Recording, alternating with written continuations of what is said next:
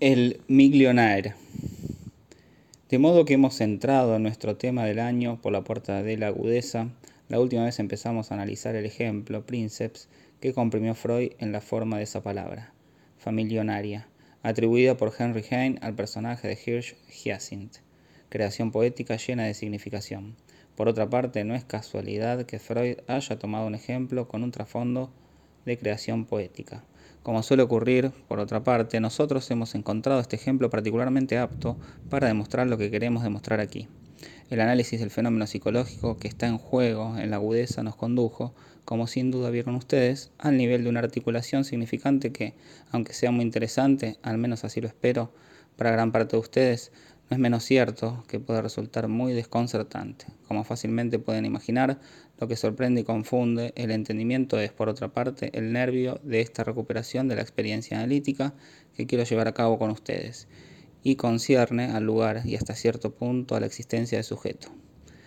Alguien me lo preguntaba, alguien que sin duda está lejos de estar poco enterado, ni del problema ni de lo que yo trato de plantear como respuesta. Pero entonces, ¿qué ocurre con el sujeto? ¿Dónde está?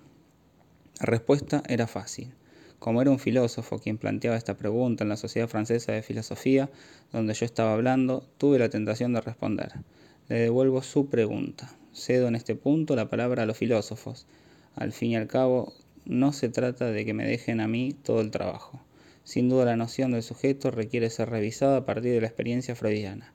No hay nada en ello que deba sorprendernos. En cambio, después de lo esencial que aportó Freud, ¿acaso podríamos esperar ver cómo los espíritus, y muy particularmente los de los psicoanalistas, se aferran a una noción de sujeto que se encarna en esa forma de pensar únicamente el yo? Aquí hay, nada más y nada menos, un retorno a lo que podríamos llamar las confusiones gramaticales sobre la cuestión del sujeto. A buen seguro, ningún dato de la experiencia permite sostener la identificación del yo con un poder de síntesis. ¿Hay necesidad siquiera de recurrir a la experiencia freudiana? Un simple examen sincero de la vida de cada cual permite entrever que este supuesto poder de síntesis es más que mantenido a raya. A decir verdad, salvo ficción, no hay verdaderamente experiencia más común que, no ya la incoherencia de nuestras motivaciones, sino el sentimiento de su profunda inmotivación, su alienación fundamental. Freud nos aporta una noción de un sujeto que funciona más allá de esto, este sujeto que está en nosotros, tan difícil de aprender, Él nos muestra sus resortes y su acción.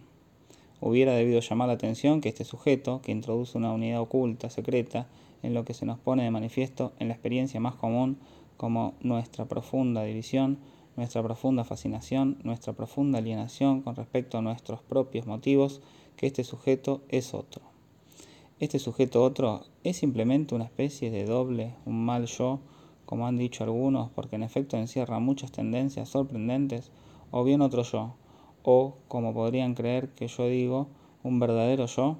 ¿Acaso se trata de esto? ¿Es tan solo un forro? Otro yo, pura y simplemente que podemos concebir estructurado como el yo de la experiencia? Esta es la cuestión, y por eso la abordamos este año en el nivel y bajo el título de las formaciones del inconsciente. Sin duda, la pregunta invita a una respuesta. El sujeto no está estructurado de la misma forma que el yo de la experiencia. Lo que en él se presenta tiene sus propias leyes. Sus formaciones tienen no solo un estilo particular, sino una estructura particular. Esta estructura Freud la aborda y la demuestra en las neurosis, en los síntomas, en los sueños, en los actos fallidos, en la agudeza, y la reconoce como única y homogénea.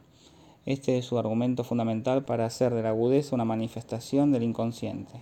Es el nervio de lo que nos expone a propósito de la agudeza, y por eso lo he elegido como puerta de entrada. La agudeza está estructurada, organizada de acuerdo con las mismas leyes que encontramos en el sueño. Estas leyes Freud las reconoce en la estructura de la agudeza, las enumera y las articula.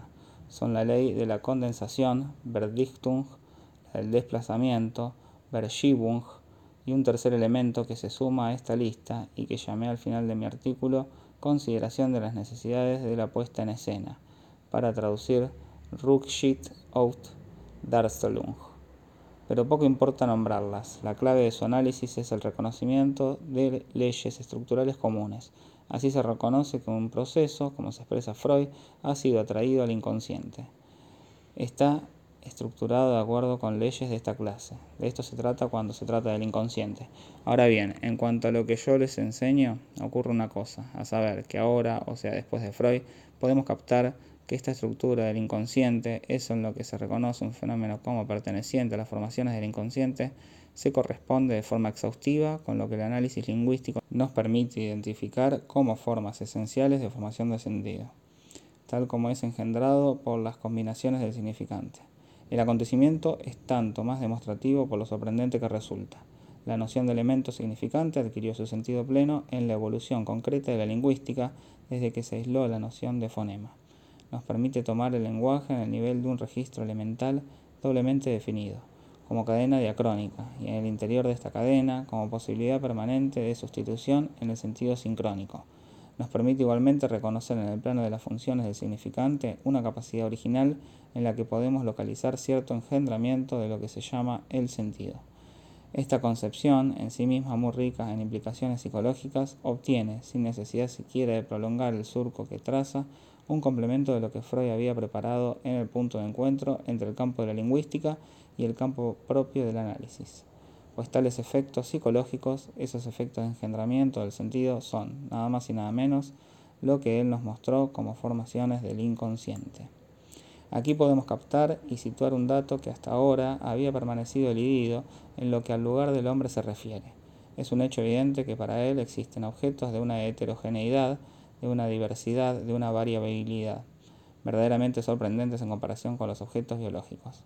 A la existencia de todo organismo vivo le corresponde en el mundo un conjunto singular de objetos que presentan un determinado estilo, pero tratándose del hombre, este conjunto es de una diversidad sobreabundante, exuberante. Además, el objeto humano, el mundo de los objetos humanos, no se puede aprender como objeto biológico. Ahora bien, en esta ocasión, este hecho se ha de poner en estrecha, incluso indisoluble relación con la sumisión, la subducción del ser humano por parte del fenómeno del lenguaje. Por supuesto, esto no dejaba de manifestarse, pero solo hasta cierto punto, y en cierta medida había quedado enmascarado. En efecto, lo que se puede captar en el discurso concreto se presenta siempre con respecto al engendramiento del sentido en una posición de ambigüedad. Al estar el lenguaje dirigido a objetos que ya en sí mismos incluyen algo de la creación que han recibido del propio lenguaje. Así, esto ha podido constituir el objetivo de toda una tradición, incluso de toda una retórica filosófica, la de la crítica en el sentido más general, que plantea la pregunta, ¿qué valor tiene este lenguaje? ¿Qué representan sus conexiones con respecto a aquellas a las que parecen conducir e incluso se erigen para reflejarlas? ¿Qué son las conexiones de lo real? A esta pregunta conduce, en efecto, una tradición filosófica cuyo extremo y cuya cima podemos definir como la crítica kantiana, que se puede interpretar como el cuestionamiento más profundo a toda clase de real, en la medida en que éste está sometido a las categorías a priori, no sólo de la estética, sino también de la lógica.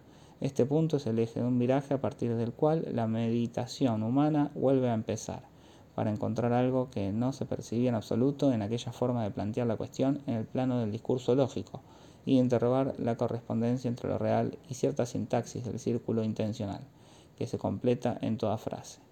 Esto es precisamente lo que hay que retomar por debajo y a través de dicha crítica, a partir de la acción de la palabra en esa cadena creadora en la que siempre es susceptible de crear nuevos sentidos, por la vía de la metáfora, de forma más evidente por la vía de la metonimia, de una forma que, en este caso, siempre ha permanecido profundamente enmascarada hasta una época muy reciente. Ya les explicaré el motivo cuando llegue el momento. Esta introducción es ya lo suficientemente difícil, así que volveré a mis ejemplos familiares y nos esforzaremos por completar su análisis. Hemos llegado a la noción de que en un discurso intencional donde el sujeto se presenta como queriendo decir alguna cosa, se produce algo que supera su voluntad, que se manifiesta como un accidente, una paradoja, incluso un escándalo. Esta neoformación, el chiste, se presenta con rasgos que no son en absoluto negativos. Cuando bien podría considerarse una especie de tropiezo, un acto fallido, les he mostrado cosas singularmente parecidas pertenecientes a la categoría del puro y simple lapsus. Por el contrario, en las condiciones en que este accidente se produce, resulta que es registrado y valorado en calidad de fenómeno significativo de engendramiento de un sentido. La neoformación significante presenta una especie de colapso de significantes que se encuentran, como dice Freud, comprimidos, embutidos el uno en el otro y de ello resulta una creación de significación cuyos matices y carácter enigmático les he mostrado, entre una evocación de forma ser propiamente metafórica. Me trataba de una forma del todo familionaria y una evocación de forma de ser, de ser verbal, muy próximo a adquirir esa animación singular cuyo fantasma he tratado de agitar ante ustedes con el personaje del familionario. El familionario hace su entrada en el mundo como representativo de un ser muy susceptible de adquirir para nosotros una realidad y un peso infinitamente más consistentes que los del millonario. Estos últimos son más vagos. También les he mostrado hasta qué punto posee una fuerza de animación suficiente en la existencia como para representar verdaderamente a un personaje característico de una época histórica. Les he indicado finalmente que Heine no había sido el único en inventarlo, y les he hablado del Prometeo mal encadenado de Shid y su Millionaire. Sería interesantísimo detenernos un instante en esta creación gidiana. El Millionaire es Zeus el banquero. No hay nada más sorprendente que la elaboración de este personaje. Queda quizá algo eclipsada en el recuerdo que nos deja esta obra de Shid por la inaudita brillantez de la creación de Paludes, del cual es, no obstante, una especie de doble. En ambos se trata del mismo personaje. Muchos rasgos lo confirman. En todo caso, el Miglonar tiene comportamientos singulares para con sus semejantes, porque de ahí es de donde vemos surgir la idea del acto gratuito. En efecto, Zeus, el banquero, es incapaz de tener con quien quiera que sea un intercambio verdadero y auténtico, pues se lo identifica con la potencia absoluta con ese aspecto de puro significante propio del dinero, que cuestiona la existencia de todo intercambio significativo posible, para librarse de su soledad. No encuentra más procedimiento que el siguiente. Sale a la calle llevando en una mano un sobre que contiene un billete de 500 francos, lo cual en la época tenía su valor, y en la otra mano, por así decirlo, una bofetada. Deja caer el sobre. Un sujeto se lo recoge cortésmente. Él le propone que escriba un nombre y una dirección sobre el sobre. Entonces él le da una bofetada. Y como no en vano es Zeus, una bofetada formidable que deja al sujeto aturdido y lastimado. Entonces se larga y envía el contenido del sobre a la persona cuyo nombre ha escrito la persona a quien acaba de tratar tan bruscamente. Así se encuentra en la posición de no haber elegido nada por sí mismo y de haber compensado un maleficio gratuito mediante un don que no se debe a él. Su esfuerzo consiste en restaurar mediante su acción el circuito del intercambio, que no puede introducirse de ninguna forma por sí mismo ni mediante ningún rodeo. Zeus trata de participar en él como por efracción, engendrando una especie de deuda en la que no participa de ningún modo. La continuación de la novela desarrolla el hecho de que los dos personajes nunca llegan a concertar lo que se deben el uno al otro. Uno casi se queda tuerto, el otro muere. Este es todo el argumento de la novela, una historia profundamente instructiva y moral, y útil para lo que tratamos de mostrar aquí. He aquí, pues, a nuestro Hein en la posición de quien ha creado un personaje, del que ha hecho surgir, con insignificante familionaria, una doble dimensión, la de la creación metafórica y la de un objeto metonímico nuevo, el familionario, cuya posición podemos situar en nuestro esquema. Les mostré la última vez que en él aunque no pone de relieve este aspecto, podemos encontrar todas las ruinas o restos comunes en la reflexión de una creación metafórica sobre un objeto. Se trata de todas las entretelas significantes, todas las parcelas significantes en las que se quiebra el término familionario. La fames, la fama, el famulus, la infamia y en fin, todo lo que ustedes quieran, todo lo que Hirsch Hyacinth es efectivamente para su patrón de caricatura, Cristóforo Humpel. Cada vez que estamos ante una formación del inconsciente, hemos de buscar sistemáticamente lo que he llamado las ruinas del objeto metonímico.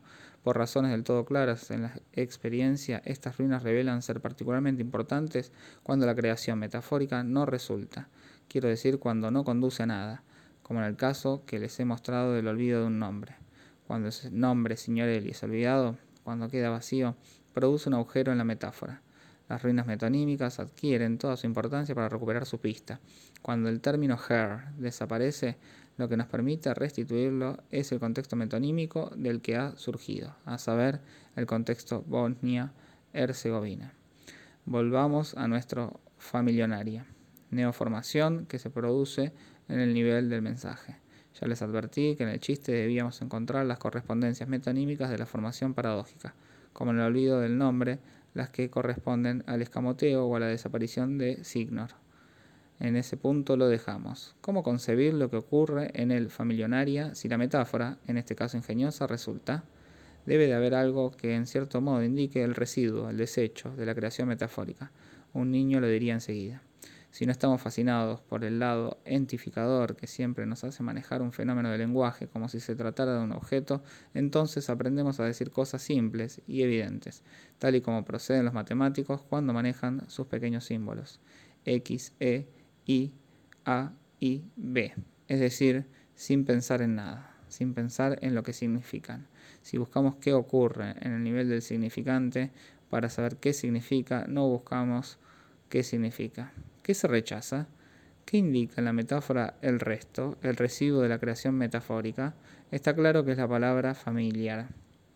Si la palabra familiar no acudió y si familionaria acudió en su lugar, hemos de considerar que la palabra familiar fue a parar a alguna parte.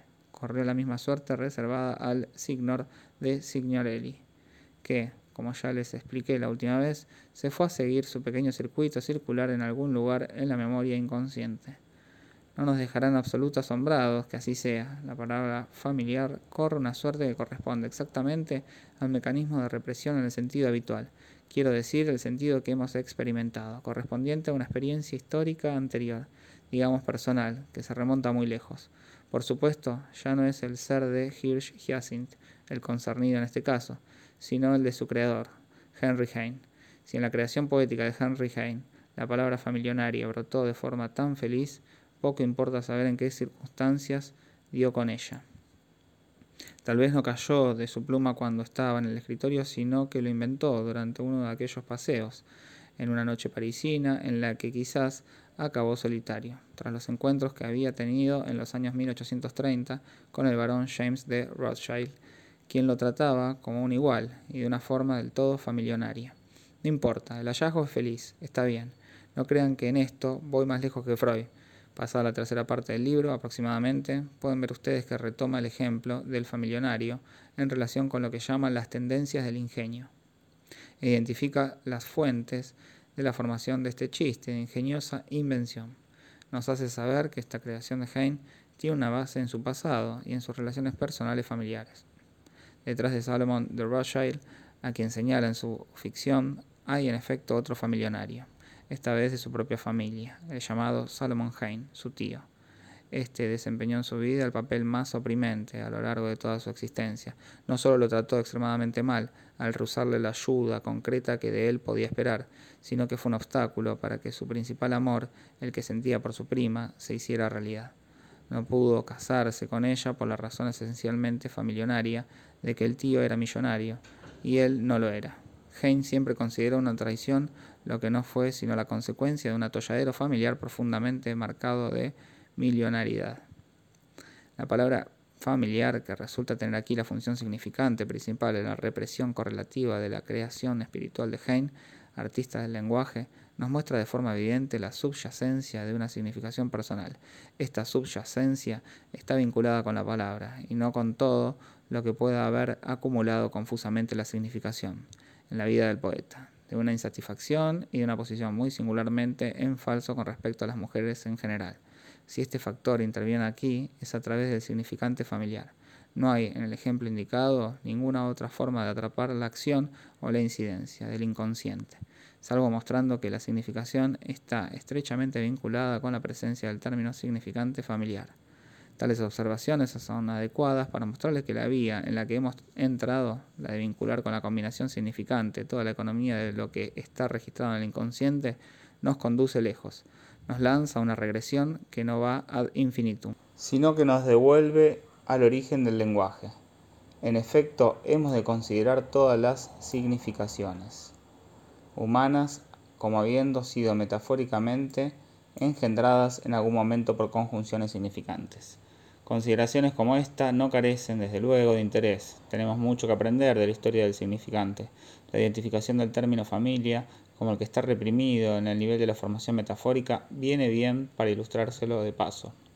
En efecto, salvo que hayan leído a Freud o simplemente haya un poquito de homogeneidad entre la forma en que piensan cuando están en análisis y cuando leen un texto, frente al término familionaria no piensan ustedes en familia, al igual que frente al término aterrado no piensan en tierra. Cuanto más realizan el término aterrado, más bogan en el sentido del terror y más eluden tierra, cuando es este el elemento activo en la introducción significante del término metafórico aterrado. De la misma forma, en este caso, cuanto más lejos van en la dirección de familionaria, más piensan ustedes en el familionario, o sea, en el millonario convertido en trascendente, por así decirlo, convertido en algo que existe en el ser y no ya en una especie de puro y simple signo. Y más se tiende a eludir familia como término que actúa en la creación de la palabra familionaria. Interésense, pues, en este término de familia, tal como yo lo he hecho en el nivel del significante, y en el de su historia, y abran el diccionario Littré. Del Littré nos dice Charles Chasset que Mallarmé tomaba todas sus ideas. Lo bueno del caso es que tiene razón, tiene razón en cierto contexto en el que él está tan atrapado como sus interlocutores, lo cual le da la sensación que está forzando una puerta. Por supuesto, fuerza esa puerta porque no está abierta. Si todo el mundo pensara, en efecto, qué es la poesía, no tendría nada de sorprendente advertir que Mallarmé se interesaba profundamente en el significante. Pero nadie ha abordado nunca qué es en verdad la poesía. Vacilan entre no sé qué teoría vaga y mediocre sobre la comparación y la referencia a no sé qué términos musicales, con lo cual quieren explicar la supuesta ausencia de sentido de Mallarmé. En resumen, no se dan cuenta en absoluto de que ha de haber una forma de definir la poesía en función de las relaciones con el significante. Si se da a la poesía una definición tal vez algo más rigurosa, como hizo Mallarmé, es mucho menos sorprendente que sea cuestionado en sus sonetos más oscuros. Dicho esto, no creo que nadie vaya a descubrir un día que también yo tomaba todas mis ideas del diccionario Littré, con el pretexto de que lo abro. Lo abro, pues, y puedo informarles de lo siguiente que algunos de ustedes pueden saber, supongo, pero aún así tienen su interés. El término familiar era en 1881 un neologismo. Una consulta atenta de algunos buenos autores que han examinado el problema me ha permitido fechar en 1865 la aparición de esta palabra. No se disponía de este adjetivo antes de aquel año. ¿Por qué? Según la definición que da Littré, familiar se dice de lo que se relaciona con la familia. En el terreno, dice él, de la ciencia política. La palabra familiar está pues vinculada a un contexto en el que se dice, por ejemplo, allocations familiares. El adjetivo apareció, por lo tanto, en un momento en que la familia pudo empezar a ser abordada como objeto en el terreno de una realidad política interesante, es decir, en la medida en que ya no tenía para el sujeto la misma función estructurante que siempre había tenido hasta entonces, cuando era parte integrante de las mismas bases de su discurso y ni siquiera era imaginable aislarla. Al ser extraída la familia de este nivel, para convertirse en tema de una manipulación técnica particular, pudo surgir algo tan simple como su correspondiente adjetivo. Ello no es del todo indiferente, como por fuerza advertirán ustedes en cuanto al propio uso del significante familia. De cualquier forma, resulta que el término que, como acabo de decirles, va a parar al circuito de reprimido no tenía de ningún modo en la época de Henry Heine un valor idéntico al que puede tener en nuestra época. En efecto, el solo hecho de que el término familiar no es que no se usara en el mismo contexto, sino que ni siquiera existiera basta para modificar el eje de la función significante vinculada con el término familia. En esta ocasión no se puede obviar este matiz. Si podemos imaginarnos que comprendemos los textos antiguos como los comprendían sus contemporáneos, es gracias a negligencias de esta clase, pero lo más probable es que una lectura ingenua de Homero no se corresponda en nada con su verdadero sentido. No en vano hay gente que se consagra a una exhaustión atenta al vocabulario homérico, con la esperanza de restablecer la dimensión de significación propia de sus poemas, pero el hecho es que conservan su sentido aunque buena parte de lo que impropiamente se llama el mundo mental, cuando es el mundo de las significaciones de los héroes homéricos, se nos escapa con toda probabilidad por completo y muy probablemente tenga que escapársenos de una forma más o menos definitiva. La distancia entre el significante y el significado permite entender que a un encadenamiento bien formado que es precisamente lo característico de la poesía, siempre se le puedan atribuir sentidos plausibles y probablemente por los siglos de los siglos. Creo más o menos he completado el círculo de lo que podemos llamar el fenómeno de la creación de la agudeza en su registro propio. Esto nos permitirá tal vez afinar más la fórmula que podemos dar del olvido de un nombre, de la cual les hablé la semana pasada. ¿Qué es el olvido de un nombre? En este caso es que el sujeto ha planteado ante el otro y al propio otro en cuanto otro la pregunta, ¿quién pintó el fresco de Orvieto? Y no encuentra nada. Quiero hacerles notar en este caso la importancia de mi cuidado en darles una formulación correcta, pretextando que el análisis descubre que si el sujeto no recuerda el nombre del pintor de Orvieto es porque falta Signor. Pueden pensar que el olvidado es Signor, no es cierto. Lo que él busca no es Signor, sino Signorelli. Y el olvidado es Signorelli. Signor es el desecho significante reprimido de algo que se produce en el lugar donde no se encuentra Signorelli. Entiendan bien el carácter riguroso de lo que les digo. No es en absoluto lo mismo recordar Signorelli que Signor. Cuando se hace Signorelli el nombre propio de un autor, ya no piensan en Signor. Si Signor se aísla en Signorelli, es debido a la acción de descomposición propia de la metáfora y en la medida en que el nombre ha quedado atrapado en el juego metafórico que ha tenido como resultado su olvido.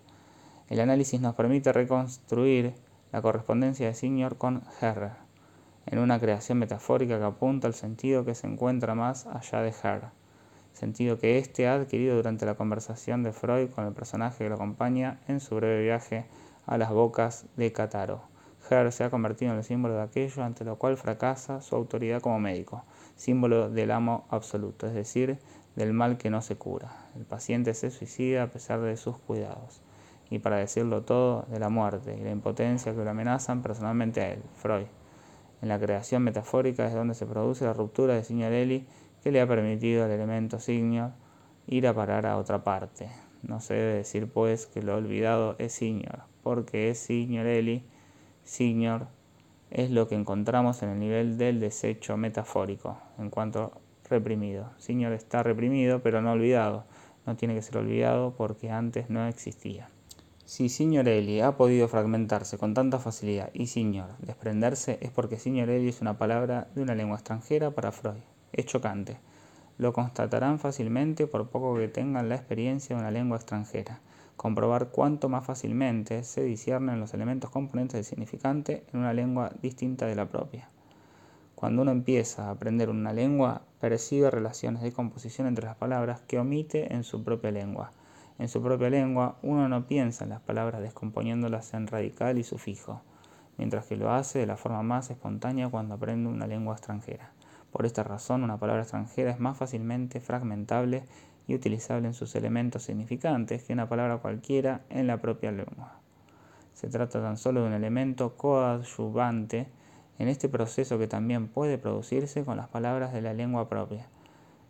Pero si Freud empezó por el olvido de un nombre extranjero es porque el ejemplo era particularmente accesible y demostrativo. Entonces, ¿qué hay en el lugar donde no se encuentra el nombre Signorelli? En este lugar ha habido una tentativa de creación metafórica. Lo que se presenta como olvido del nombre es lo que se ve en el lugar de familionaria. No hubiera habido nada de nada si Henry Heine hubiera dicho me recibió del todo como un igual. Del todo, un, un. Esto es exactamente lo que ocurre en el lugar donde Freud busca el nombre de Signorelli. Hay algo que no sale, no ha sido creado. Busca Signorelli y lo busca indebidamente. ¿Por qué? Porque donde busca Signorelli lo que se espera a ese lugar, debido a la conversación anterior, lo que está llamando a ese lugar es una metáfora que produciría una mediación entre lo tratado durante la conversación y lo que él rechaza, a saber, la muerte. Esto es precisamente lo que está en juego cuando dirige sus pensamientos hacia el fresco de Orvieto, a saber, lo que él mismo llama las últimas cosas. Lo reclamado es, digamos, una elaboración escatológica, Solo de esta forma podría abordar ese término aborrecido, impensable, por decirlo así, para su pensamiento, ante el cual ha de detenerse a pesar de todo, pues la muerte existe y limita tanto su ser de hombre como su acción de médico, estableciendo un límite absolutamente irrefutable a todos sus pensamientos. Pero no le acude ninguna metáfora en la vía de la elaboración de esas últimas cosas. Freud se niega a toda escatología, salvo en forma de una admiración por el fresco pintado en Orvieto, y no acude nada. En el lugar donde busca al autor, al fin y al cabo, se trata del autor, de nombrar al autor, no se produce nada, ninguna metáfora resulta, no se puede dar ningún equivalente de Signorelli. Signorelli era reclamado en aquel momento bajo una forma significante bien distinta de la de un simple nombre. Estaba llamado a entrar en juego a la manera en que, en aterrado, desempeña su función el radical es decir, se quiebra y es elidido. La existencia en algún lugar del término senior es consecuencia de la metáfora no lograda que Freud llama en aquel momento en su ayuda, y sus efectos han de inscribirse en el esquema en el nivel del objeto metonímico. El objeto en cuestión, el objeto representado, pintado sobre las últimas cosas, Freud lo extrae sin esfuerzo de su memoria. No solo no encontraba el nombre de Signorelli, yo, que no soy muy imaginativo, dice, nunca había visualizado también el fresco de Orvieto. Esto lo sabemos por muchos otros elementos de diversa índole, en particular por la forma de sus sueños. Y si Freud pudo llevar a cabo todos estos descubrimientos, es muy probablemente porque estaba mucho más abierto, era mucho más permeable al juego simbólico que al juego imaginario. Él mismo advierte la intensificación de la imagen al recuerdo, la reminiscencia del objeto en cuestión, a saber, la pintura, incluido el rostro del propio Signorelli, el cual se encuentra en la posición donde aparecen en los cuadros de aquella época, los donantes y a veces el autor. Signorelli está en el cuadro y Freud lo visualiza. No hay pues olvido puro y simple, olvido masivo del objeto. Hay, por el contrario, una relación entre la reviviscencia intensa de algunos de sus elementos imaginarios y la pérdida de otros elementos que son elementos significantes en el nivel simbólico. Encontramos aquí el signo de lo que ocurre en el nivel del objeto metonímico. Así, podemos formular lo que ocurre en el olvido del nombre más o menos de esta forma. X, señor, señor, her. Volvemos a encontrarnos aquí de nuevo con la fórmula de la metáfora, en tanto es ejercida mediante un mecanismo de sustitución de un significante S por otro significante S'.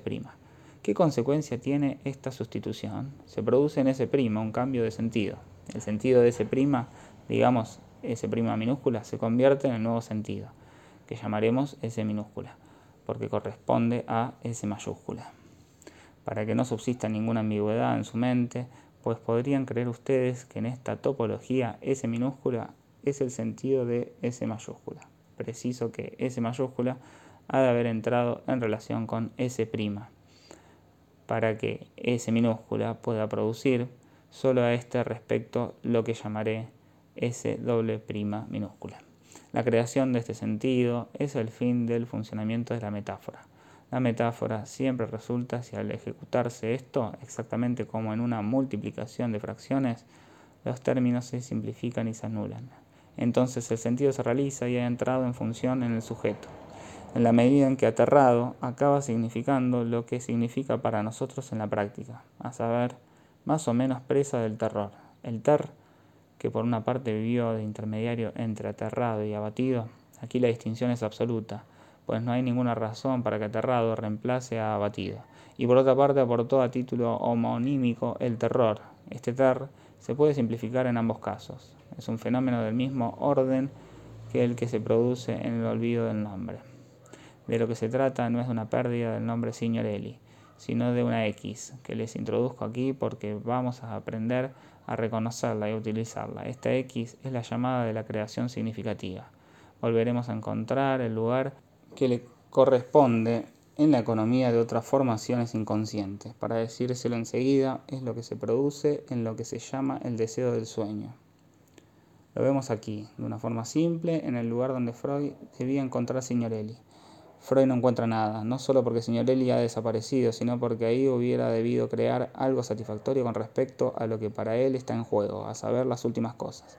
En la medida en que esta X está presente, la formación metafórica tiende a producirse, y lo vemos en esto, en que el término signor aparece en dos términos significantes opuestos. El valor S' mayúscula está dos veces, por eso sufre la represión. En X no se ha producido nada, y por eso Freud no encuentra el nombre y Ger desempeña el papel que le corresponde y ocupa el lugar del objeto metonímico, objeto que no puede ser nombrado, que solo es nombrado a través de sus conexiones. La muerte es el Ger absoluto.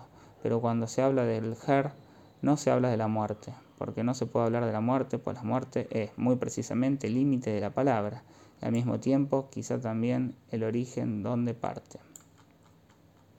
He aquí pues hasta dónde nos lleva el poner en relación el término a término de la formación de la agudeza con esta formación del inconsciente, cuya forma viene ahora a manifestarse con más claridad. Aparentemente es negativa, de hecho no es negativa. Olvidar un nombre no es tan solo una negación, es una falta, pero siempre tenemos tendencia a ir demasiado deprisa. Una falta de ese nombre. La falta no es porque no se pueda atrapar ese nombre, no, es la falta de ese nombre.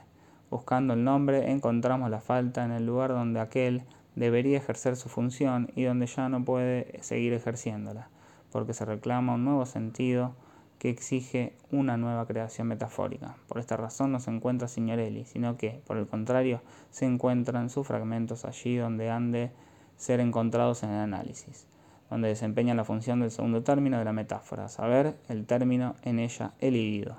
Esto puede parecerles chino, pero ¿qué importa? Si se limitan a dejarse llevar por cuanto va surgiendo por mucho que pueda parecerles chino, es rico en consecuencias. Si lo recuerdan, cuando tengan que recordarlo, les permitirá elucidar qué ocurre en el análisis de determinada formación del inconsciente y dar cuenta de ella de forma satisfactoria. Por el contrario, si lo eliden y no lo tienen en cuenta, se arriesgan a identificaciones sumarias, groseras, si no siempre generadoras de error, sí al menos a base de errores de identificaciones verbales que desempeñan un papel tan importante en la construcción de una cierta psicología la de la desidia precisamente. Volvamos a nuestra agudeza y a lo que se tenga que pensar al respecto. Para terminar, quiero introducirles una distinción que vuelve al punto de donde he partido, a saber, la cuestión del sujeto. El pensamiento se reduce siempre a convertir al sujeto en aquel que se designa en cuanto tal en el discurso. He de decirles que a esto se opone otro término. Es la oposición entre lo que llamaré el decir del presente y el presente del decir.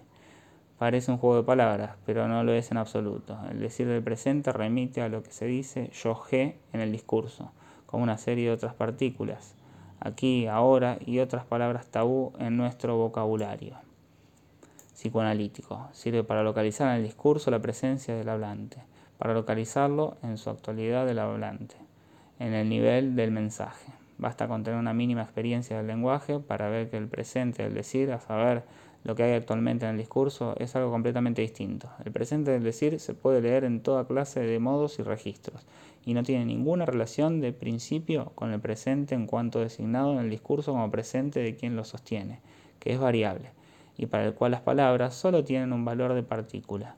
El yoje no tiene más valor que aquí o ahora.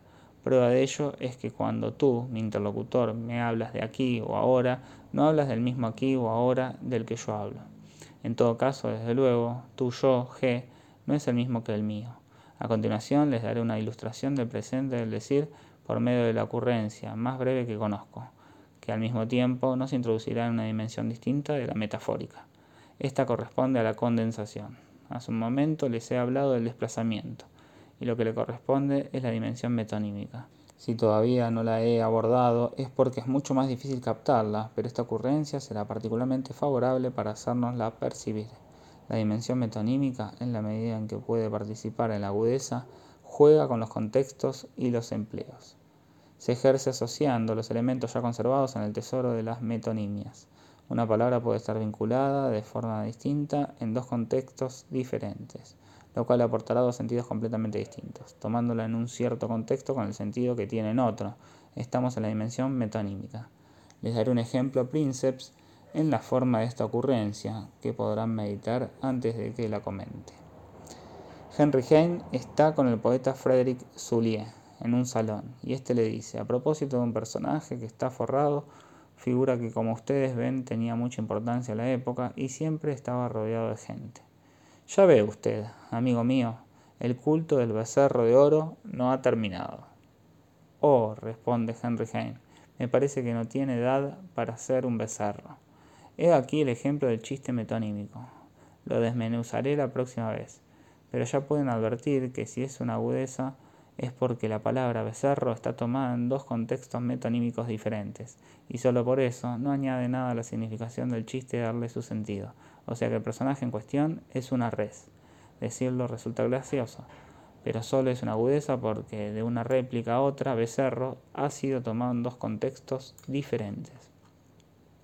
Que la agudeza ejerce en el nivel del juego significante se puede mostrar de una forma ultra corta. Una joven con posibilidades a quien podemos reconocerle todas las cualidades de la buena educación, consistente en no decir palabrotas, pero conocerlas, es invitada a su primera fiesta sorpresa por un petimetre quien, tras un rato de aburrimiento y de silencio, le dice, durante un baile por otra parte imperfecto, Vous savez-vous, mademoiselle, que je suis comte, at. Se limita ella a responder. No se trata de una anécdota que hayan leído ustedes en esas pequeñas recopilaciones especiales. Quizá le hayan sabido de boca de la propia señorita, que estaba muy contenta al respecto, he de decirlo. Con todo, la historia no presenta un carácter menos ejemplar, porque es la encarnación por excelencia de lo que he llamado el presente del decir. No hay yo G, el yo G no se nombra. No hay nada más ejemplar del presente del decir en cuanto opuesto al decir del presente, que la pura y simple exclamación. La exclamación es la pauta de la presencia del discurso en la medida en que quien lo sostiene borra por completo su presente. Su presente queda, por así decirlo, completamente revocado en el presente del discurso. Sin embargo, en este nivel de creación, el sujeto demuestra ser ingenioso, pues algo así no es premeditado. Se te ocurre de esta forma, y así es como se reconoce que una persona tiene chispa. Ella produce una pequeña modificación con el código, consistente en añadir esa pequeña T, que extrae todo su valor del contexto, por así decirlo, a saber que el conde no es de su agrado, solo que si el conde es tan poca fuente de agrado, quizá no se dé cuenta de nada. Esta ocurrencia es, pues, completamente gratuita, pero no es menos cierto que en ella pueden ver el mecanismo elemental de la agudeza, a saber, que la ligera transgresión del código es tomada en sí misma como un nuevo valor capaz de engendrar instantáneamente el sentido requerido. ¿Cuál es este sentido? Puede parecerles que no hay ninguna duda, pero después de todo, la joven bien educada no le dijo a su conde que él era lo que era, menos una T no le dijo nada semejante. El sentido por crear queda en suspenso en algún lugar entre el yo moi y el otro. Esto indica que hay algo que al menos de momento deja que desear. Por otra parte, el texto no puede transponerse de ningún modo. Si el personaje hubiera dicho que era marqués, la creación no hubiera sido posible.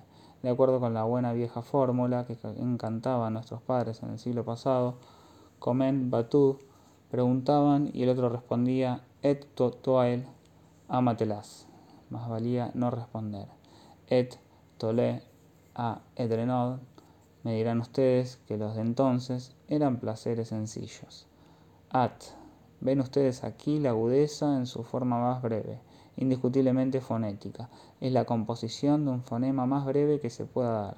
Es preciso que haya dos rasgos distintivos, y la fórmula más breve del fonema es esta o una consonante apoyada en una vocal o una vocal apoyada en una consonante. Una vocal apoyada en una consonante es la fórmula clásica y eso es lo que tenemos aquí.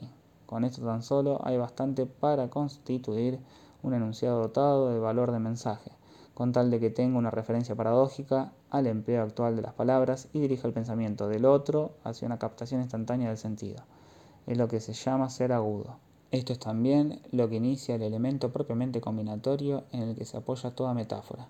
Si hoy les he hablado mucho de metáfora, lo he hecho una vez más señalándoles el mecanismo sustitutivo. Se trata de un mecanismo de cuatro términos, los cuatro términos que hay en la fórmula que les di en la instancia de la letra. Esta es, singularmente, al menos en su forma, la operación esencial de la inteligencia, consistente en formular el elemento que corresponde al establecimiento de una proporción con una x.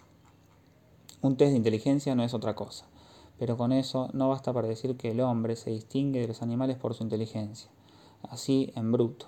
Quizás se distingue del animal por su inteligencia, pero tal vez en esto la introducción de formulaciones significantes es primordial, para poner en su sitio la pregunta que la pretendida inteligencia de los hombres, considerada como fuente de su realidad más X, habría que empezar preguntándose, ¿inteligencia de qué? ¿Qué es lo que hay que comprender? Con lo real, ¿se trata verdaderamente de comprender?